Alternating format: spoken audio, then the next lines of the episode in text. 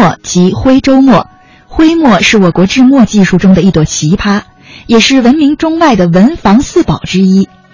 因为那原产于古代的徽州府而得名，它也是许多书画家十分喜爱的宝物。古人就曾云：“有佳墨者，犹如名将之有良马也。”今天的中华古韵呢，为大家介绍胡开文墨厂。胡开文创建于乾隆三十年，也就是公元的一七六五年，迄今为止呢，已经有二百多年的历史。其中著名的制墨大家有明代的程君房、方于鲁；清代前期呢有歙县的曹素公、汪杰安，休宁县的汪启茂，绩溪县的汪进胜等人。到二十世纪三十年代，胡开文得到了迅猛的发展。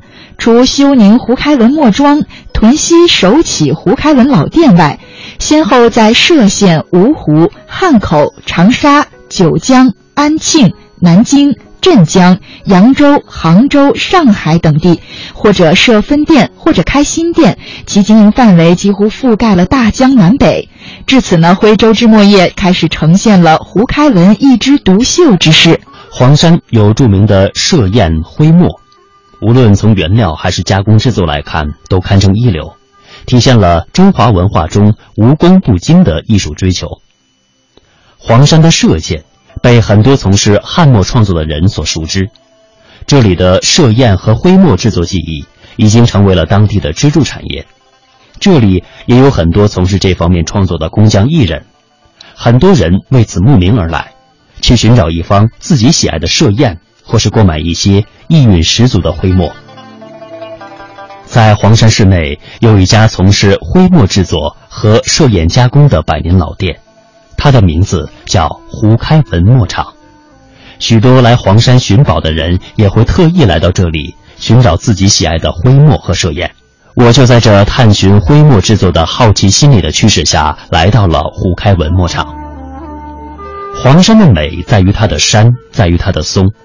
胡开文墨厂就坐落在黄山市内一座秀丽的山脚下，厂子不是很大，依山势而建。站在场内就可以闻见阵阵墨香。邹小姐热情地接待了我们，她向我们介绍起了胡开文墨厂的创办人胡天柱。他是我们徽州鸡西上庄人，因为鸡西那边出出文人墨客啊，胡适、胡雪岩，他们都是这个村庄。中国三大文学嘛，徽文学、藏文学、敦煌文学，就是三大文学。胡天柱呢，他是在乾隆三十年（一七六五年）的时候。在当时，他是取南京贡院明月楼的一块牌匾，叫“天开文运”。他取中间二字“开文”，加上他的姓氏，创办了胡开文这个字号。他精心研究历代字墨行大家的作墨心法，他制作出来的徽墨在当时是进贡给我们乾隆皇帝的，所以徽墨又被称为贡墨。但是我们这个厂家呢，在一九一五年生产的一块地球墨呢。它是荣获巴拿马万国博览会金奖。我们这个胡开文这个字号呢，就声名远扬，名声大振了。只要懂的人一说到胡开文，他就代表整个的字墨行业。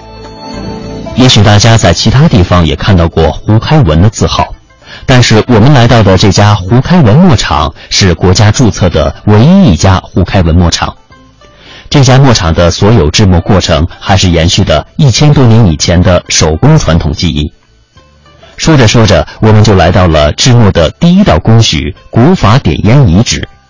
至今，墨厂内还保留着这样一个遗址。古法点烟就是墨，它的第一道工序就是收集墨，它的原材料就是烟灰。这种烟灰呢，就跟我们农村人以前啊条件差烧那个锅灶啊，嗯，底下接的烟灰是一样的。我们现在去看一下，因为现在呢，这道工序呢迁到郊区了。它这个点烟呢，还是一千多年以前最原始的，利用灯芯草。灯芯草是一种野生的植物嘛，它是起燃烧的作用。我们先上去看一下。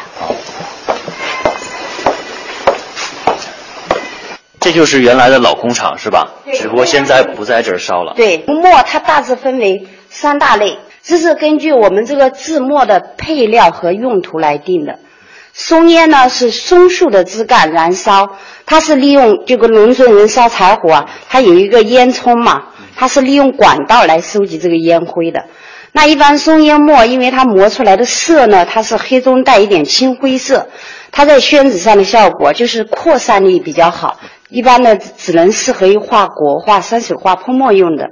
另外一个呢，我们松烟墨可以把它做出各种各样的图案，它可以作为一种摆看观赏、留个纪念的。那刚刚说过松烟的，然后我们再说是油烟。这个墨，它这个分这个等级呢，分松烟、油烟，它这是根据个人使用。有的人买去他是做纪念，有的人说我是画画的，我是写字的，我专门要实用的。那因为油烟墨呢，它的原料是桐油，桐树那个纸榨的油啊，它是八公斤的桐油才能取零点五公斤的烟灰。然后呢，你像油烟墨里头还要放入猪油，那为什么放猪油呢？它是起着写字的时候有一种光泽度、亮度。油烟墨呢，然后呢，它是磨出来的颜色，它是黑亮有光泽度，它在宣纸上的效果就是渗透力比较好。那很多书画家用过之后，称它是落纸如漆，万载纯真。那它为什么能万载纯真呢？第一就是墨色，第二就是墨里头各种中草药材，像麝香、冰片、宫丁香、大梅片。它这个主要是起着有这种中草药材麝香呐，它主要是起着一个防虫蛀的。你像很多画为什么裱出来搁在房间里很长时间都没有虫蛀呢？就是这个墨里头散发的各种中草药材。古法点烟配料的工序是制墨的第一道工序，这是个细活，需要制墨师傅细心点烟，再慢慢的收集烟粉。接着还要配上各种中药墨料，这样才制作出了木泥。